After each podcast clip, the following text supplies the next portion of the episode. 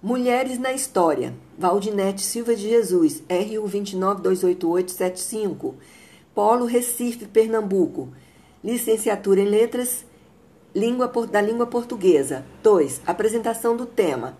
É sobre as mulheres, as quatro mulheres que lutaram sobre os holandeses em Pernambuco em 1645. 3. Abordagem da, da importância do papel na história e no cotidiano foi Coralina, Cora Coralina, uma grande mulher, mesmo com pouco estudo, ingressou pela, pela Academia Goiana de Letras. As mulheres de ontem e hoje têm lutado para terem os seus direitos e enfrentar o preconceito, salários mais baixos e o machismo. 4.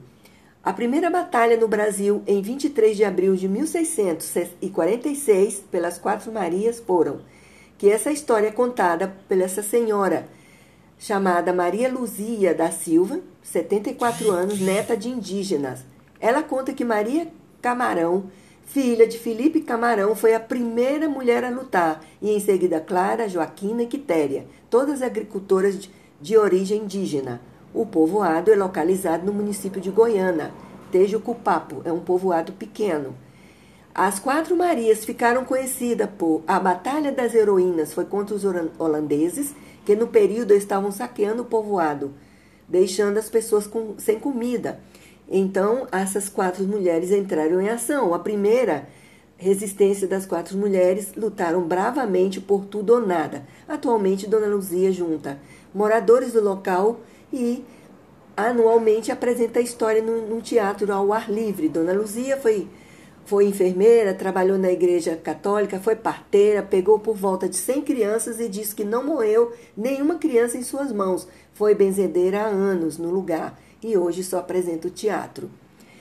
5. Em Goiás Velho ficou registrado a vida de Cora Coralina. Já no estado de Pernambuco, o registro que ficou só nos documentários e filme. E o livro foi publicado por uma escritora do estado sobre a encenação teatral por, é, mostrado por Dona Luzia contado por ela a respeito das heroínas de, Chucupapo.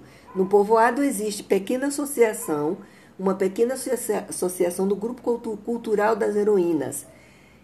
E é mantida por Dona Maria Luzia da Silva, que conta a história. O livro foi escrito por uma escritora pernambucana. 6. Como a memória dessas mulheres poderia ser registrada e preservada, o Museu de Cora Coralina deve ser mantido e preservado para que as futuras gerações tenham acesso, o acesso à história, à literatura brasileira, que saibam quem foi e que olhem para o espaço cultural. Em Pernambuco, a história das heroínas dessas mulheres que existe é só uma pequena associação, como foi dito, que é mantida pela Dona Luzia, que faz a encenação todos os anos no teatro.